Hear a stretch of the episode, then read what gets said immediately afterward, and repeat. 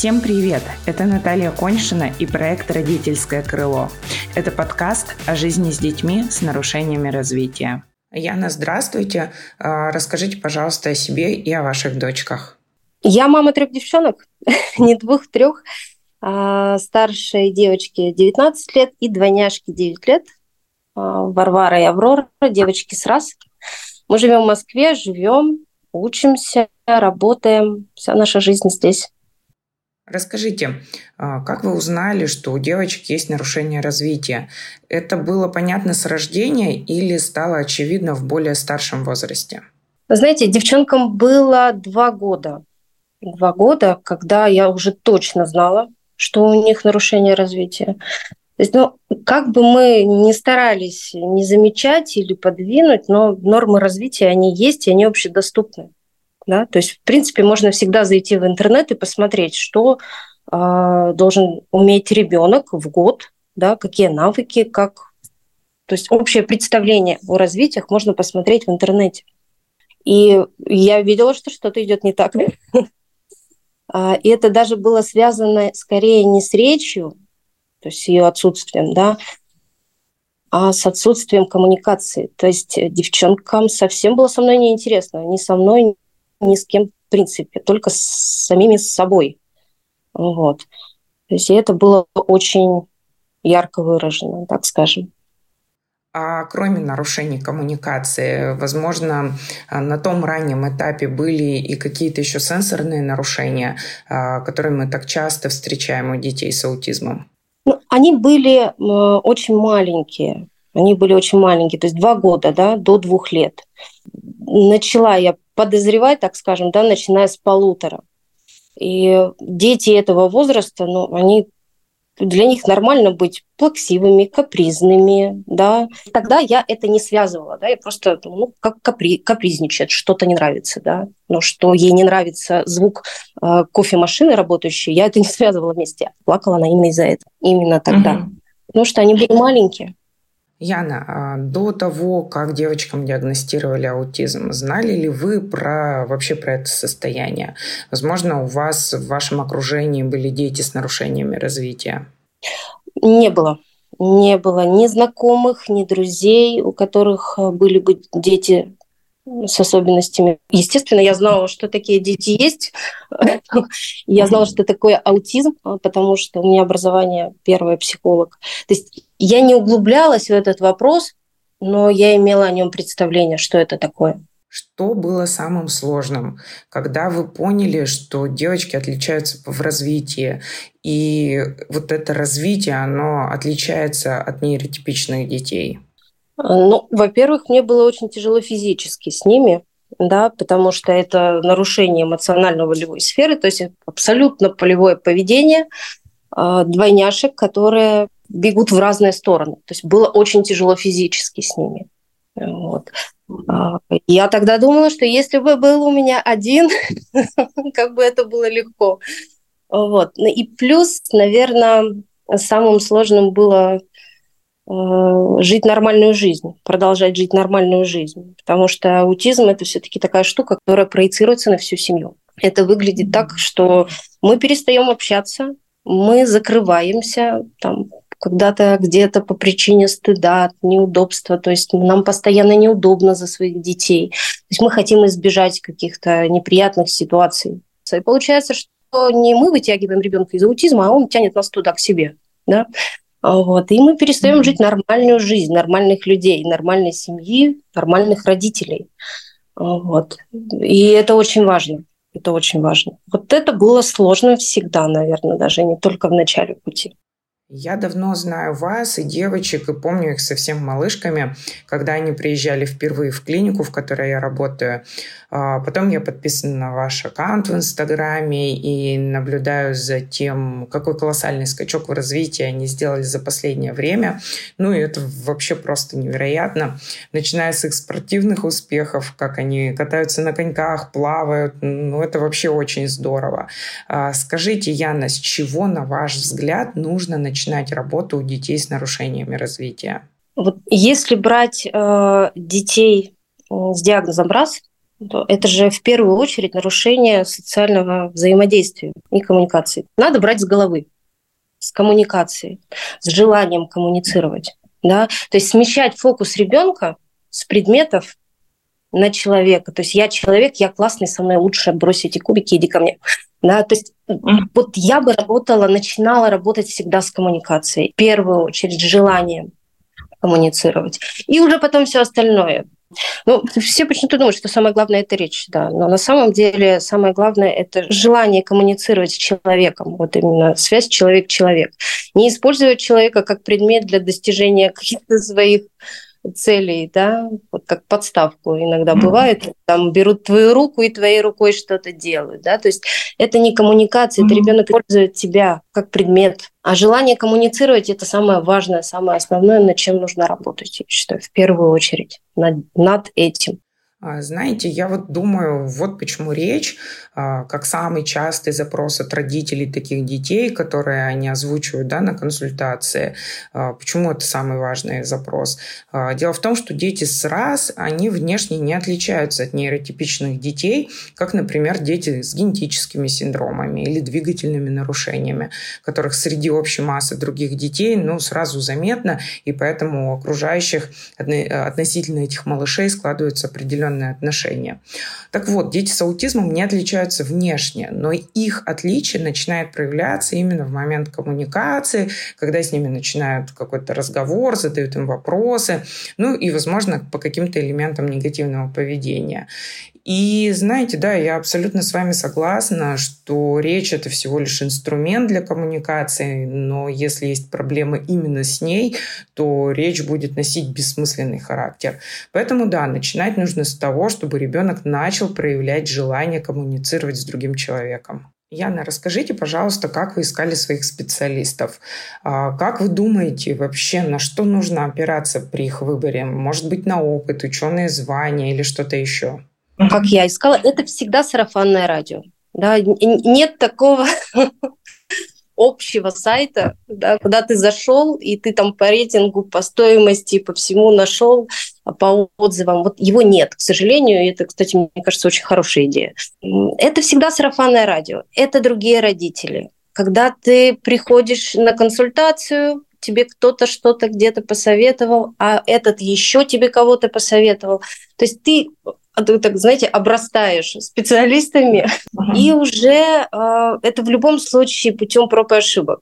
Потому что этот специалист мог помочь одному ребенку, но в вашем случае он оказался ну, бессилен не потому, что он плохой специалист, но вот так случилось, потому что у вас другой ребенок, да, и не надо никогда думать о том, что э, там, вот этот этому помог, нам он тоже точно поможет. Это не всегда так бывает, к сожалению.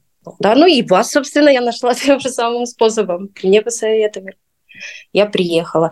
Опираться на что при выборе специалиста? Вы, вот э, со временем я поняла, что интуитивно я всегда иду и остаюсь теми людьми, которые ну, как-то верят в моего ребенка, даже в, каких, какой-то степени больше, чем я.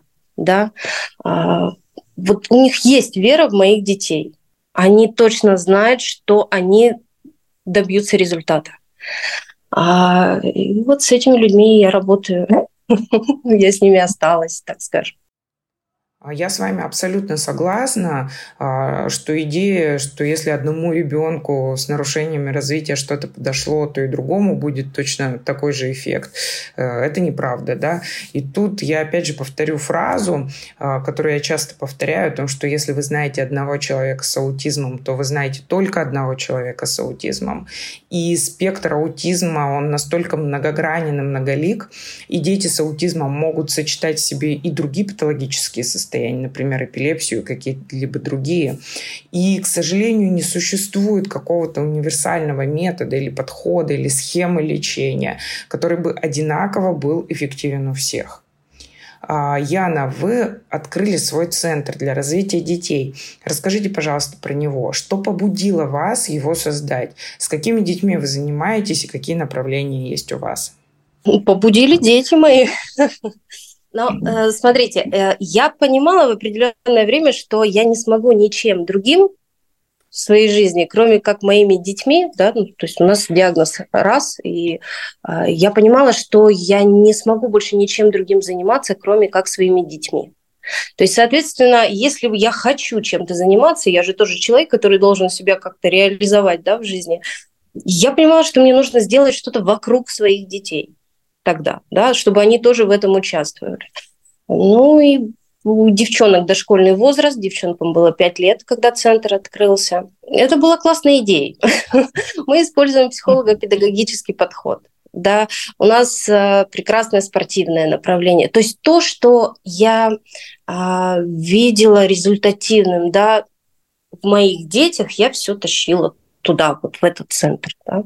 У нас разные группы. У нас группы нормотипичных детей, у нас э, группы детей с особенностями развития, малыши, у нас функционирует детский сад, да, у нас прекрасный дефектолог, э, нейропсихолог. Результатами, отраженными на моих детях, я довольна очень. Да.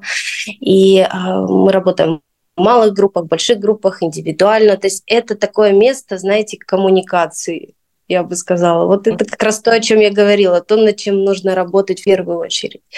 А, то есть это центр, у нас нет э, медицинского какого-то да, отделения, а, что тоже очень классно. Но мы работаем над коммуникацией, мы работаем над социализацией, потому что я действительно считаю, что это самое важное. Самое важное для детей сразу. А, да, я подписана на ваш центр, отслеживаю маленькие победы не только девчонок, но и других ваших подопечных.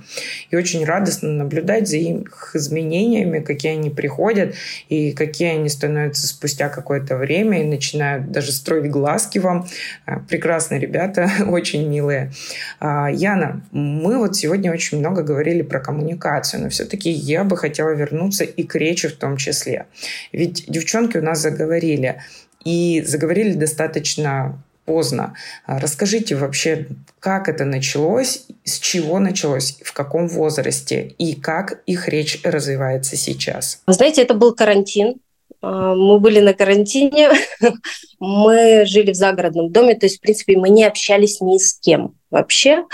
И до того, это было 7 лет девчонкам, да, до того у них была только там лепет, какие-то обрывки слов, да, то есть не в попад, не ситуативно, то есть это вот это вот как раз-таки та самая речь в никуда. Когда ребенок что-то говорит, а куда он говорит, кому, непонятно.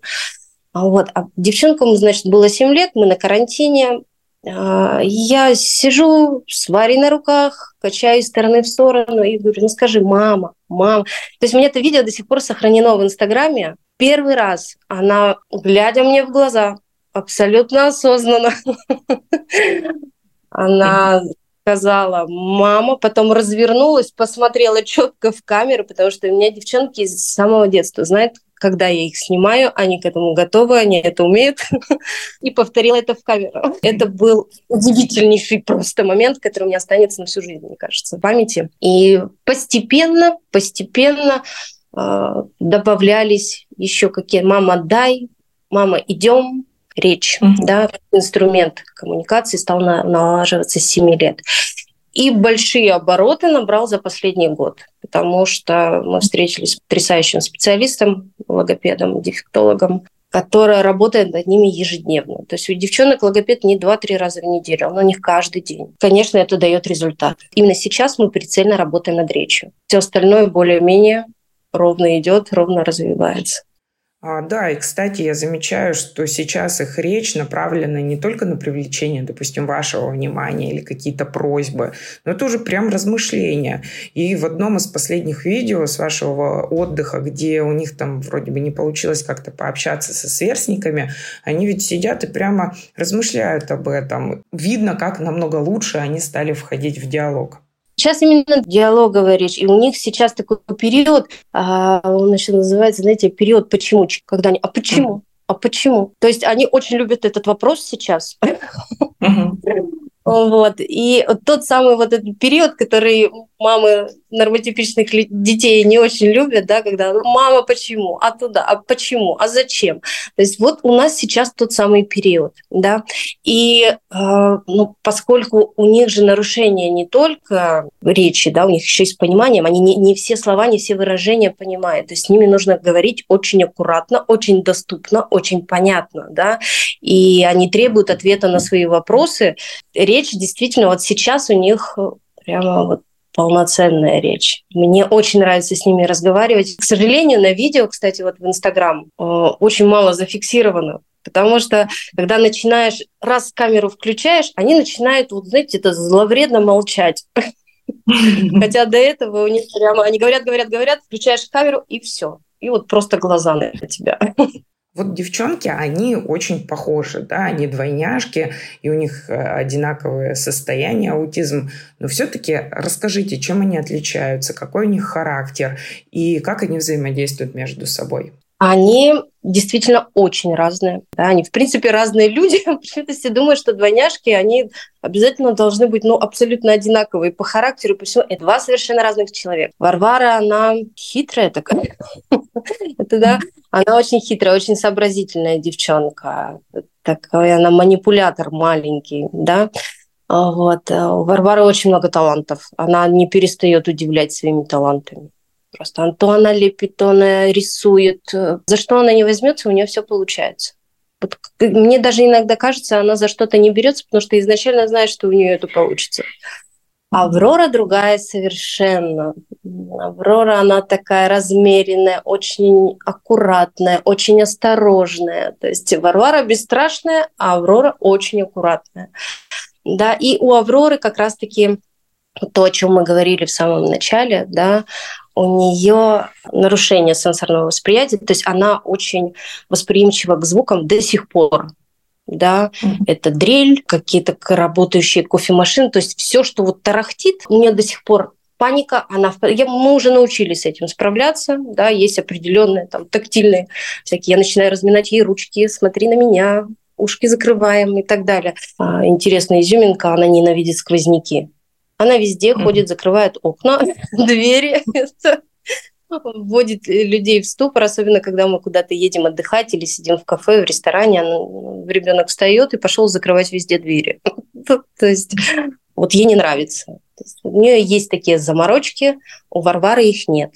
Наверное, в этом основная, основная, основная такая разность у них. Да? Угу. Разные, два разных человека абсолютно. По поводу чувствительности к звукам, а вы не пробовали звукопоглощающие наушники?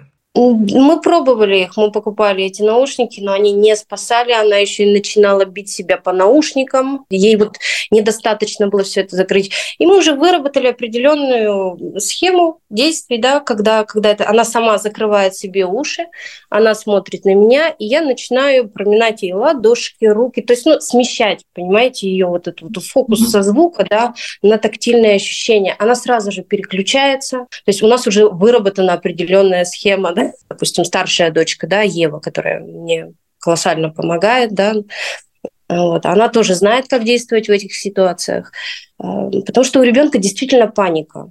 Это не какой-то каприз, ребенок впадает просто в какое-то аффективное состояние. Ему страшно, ему категорически просто все раздражает. Естественно, это слезы, крики. Работа сенсорных систем у детей с аутизмом, она действительно часто проявляется гиперчувствительностью к каким-либо стимулам, вкусовым, аудиторным, тактильным. И это очень здорово, что вы нашли выход, который позволяет вам переключать ребенка в такие моменты. Яна, а, мы сегодня с вами уже говорили о том, что вы с девчонками много путешествуете. И часто эти путешествия втроем, только вы и они. А, скажите, вот вы решили так часто путешествовать с ними, потому что вам так хочется, или вы видите какие-то положительные стороны в этом и для их развития?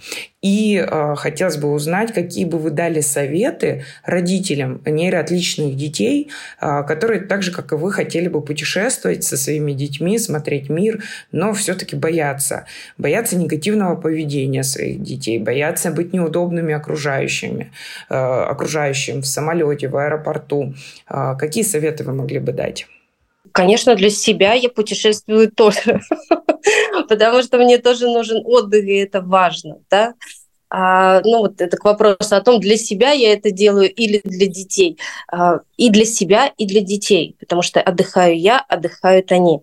А, плюс это очень классный, такой классный способ проверить приобретенные навыки а, в другой среде, в других условиях, да, поскольку вот сейчас у нас основное такое, да, идет вот вопрос, над которым мы работаем, это общение со сверстниками, да, но здесь, допустим, мы, они общаются, девчонки, со сверстниками только в центре или где-то вот, ну, пересекаются на детских площадках. То есть в центре это те дети, которые их знают, и дети, которые знают они, да. Ну и плюс дети эти знают, что мама девочек директор центра, да, то есть это все равно дети, они же очень смышленые, у них определенное отношение к девчонкам уже существует, да, они же понимают, что у них мама директор центра. А там дети, которые не знают ни меня, ни девчонок, дети, девчонки не знают их. И это совершенно новая среда. Понимаете, они в нее попадают, и они должны что-то с этим сделать. И вот их приобретенные навыки коммуникации, как завязать разговор, да, как э, там э, поступить в какой-то игре, допустим, да, если мы при, приходим там в детский клуб э, в каком-то отеле, а вот их приобретенные навыки, они как раз-таки там проявляются. Я их вижу, насколько они ими владеют, да, вот, и над чем нужно еще поработать, где какие слабые стороны, да. А, особенно показательно это было в последнюю поездку, когда ну, я была просто в шоке, если честно, когда они начали участвовать в соревнованиях с нормотипичными девчонками их же возраста. Соревнования, эстафета — это, это игра в команде, это игра по правилам. То есть девчонки были в разных командах, и это было, конечно, очень здорово. То есть вот такие моменты, они приобретаются только в другой среде. Мы их можем увидеть только там. Да? И для этого обязательно нужно а, менять локации свои, да, то есть выезжать куда-то, чтобы проверить, что ты уже умеешь. Вот. А, ну и плюс это действительно отдых. Это море, это эстетическое какое-то удовольствие. Не только для меня, но и для детей тоже. Им нравится, когда красиво, когда все красочно. Они это очень любят. И каждый раз я отмечаю скачок после наших поездок.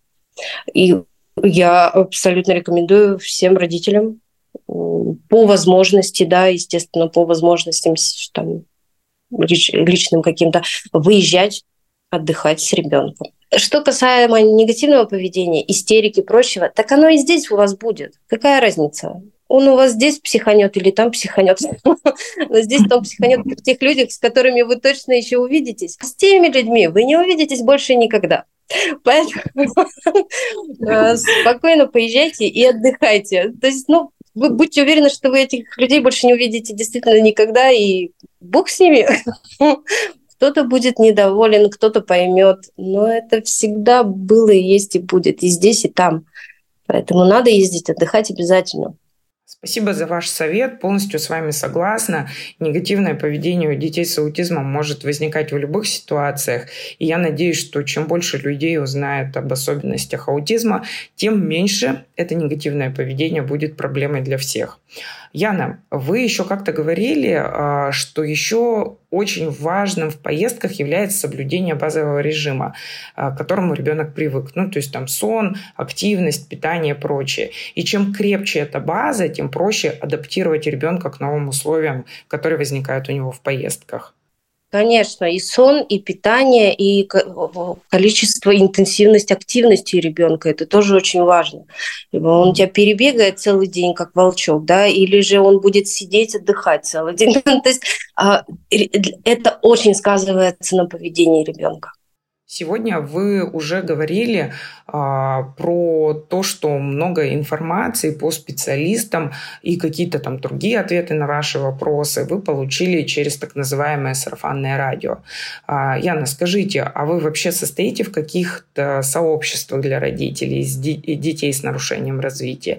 И если да, то что это вам дает? А, ведь многие родители на самом деле не очень хотят вступать в подобные сообщества, потому что боятся получить какую-то ложную, субъективную информацию.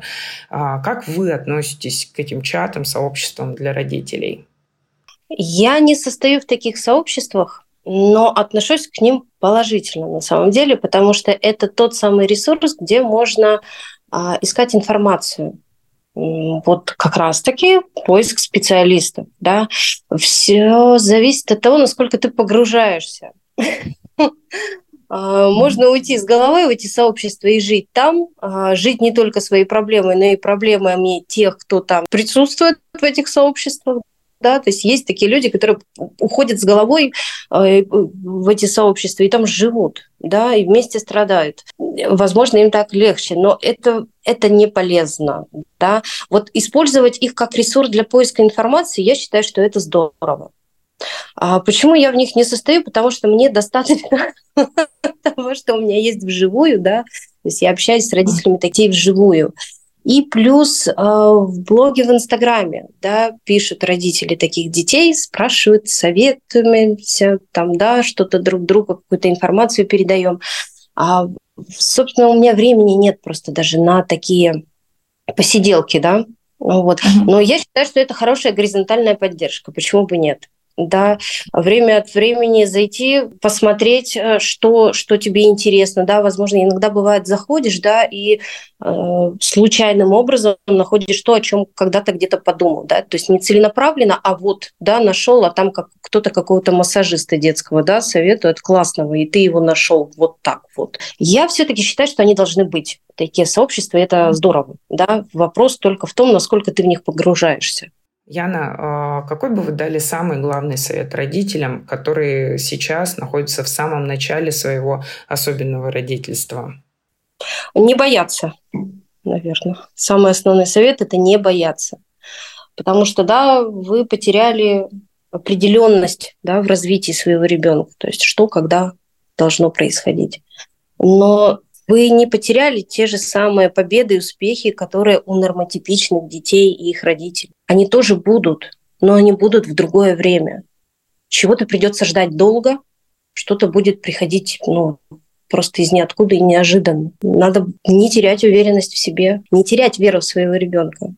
И это станет хорошей платформой для вас, для того, чтобы идти, не бояться. Вы не первый в этом, и, к сожалению, не последний. Таких много. И это тоже, к сожалению. Просто не бояться.